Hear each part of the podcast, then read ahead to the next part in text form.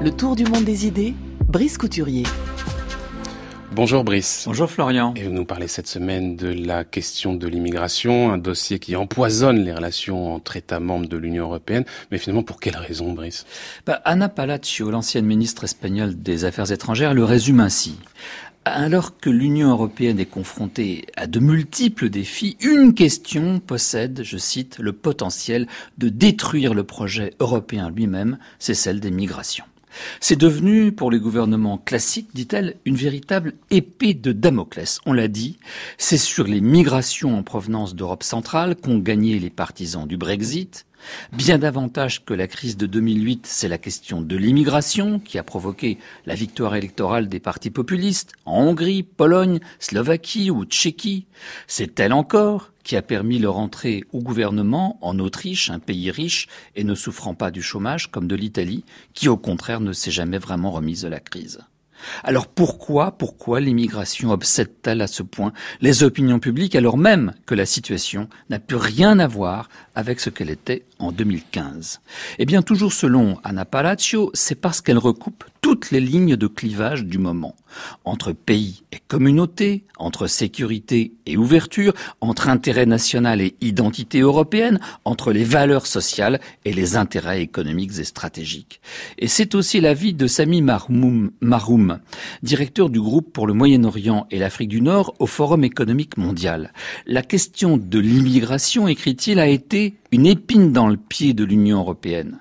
D'un côté, des discours alarmistes, de l'autre, la manipulation des émotions ont faussé les données du problème et empêché l'adoption d'une politique acceptée par les 27 États membres de l'Union européenne peu de pays appartenant à cette union étant des îles, la prétention qu'ont certains États de gérer les migrations à l'échelle nationale est une plaisanterie. Et alors justement, Brice, où en est-on de la politique migratoire européenne? Bah, Le Conseil européen du 29 juin était censé se consacrer largement à cette question. Qu'en est-il sorti? Eh ben pas grand-chose, sinon un net durcissement du ton. Oubliez la ville Commons Tour. Pas étonnant, c'est l'Autrichien Sebastian Kurz qui préside le Conseil pour six mois. Et le gouvernement italien était à la manœuvre. Il faut chercher à tarir les flux migratoires, ont déclaré les chefs d'État et de gouvernement. Dans le jargon de Bruxelles, ça donnait désinciter les personnes à venir. Il faudrait créer, hors d'Europe, des plateformes de débarquement destinées à traiter individuellement chaque cas des dispositifs régionaux de débarquement à l'extérieur de l'UE. Fort bien, mais où? Sachant que ni le Maroc ni la Tunisie ne sont d'accord pour que cela se passe chez eux. Faire une nette distinction entre réfugiés, justifiant de l'obtention du droit d'asile, et migrants économiques, ces derniers devant être renvoyés dans leur pays d'origine. Au passage, on note que l'idée de quotas de répartition entre les États membres a été abandonnée pour de bon. Les gouvernements qui en refusent le principe sont en effet devenus trop nombreux pour pouvoir être sanctionnés. Au sommet de Salzbourg, les 19 et 20 septembre dernier, on a surtout discuté des propositions de la Commission en matière d'immigration. Les souverainistes se plaignent que l'Europe ne défende pas ses frontières. Fort bien, la Commission propose de porter progressivement les effectifs de l'agence Frontex, censée précisément garder nos frontières communes, à 10 000 personnes. Mais pour faire quoi?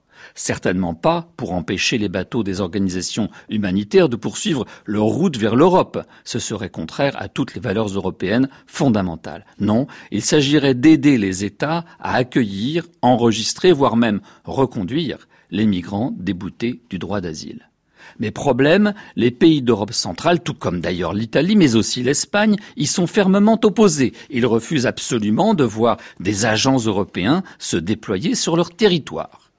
La Commission propose également aux États d'imposer aux migrants à leur arrivée en Europe une période de rétention obligatoire d'au moins trois mois. Ceci afin de prendre le temps de statuer sur leur sort et d'éviter, je cite, qu'elles disparaissent dans la nature en cas de refus.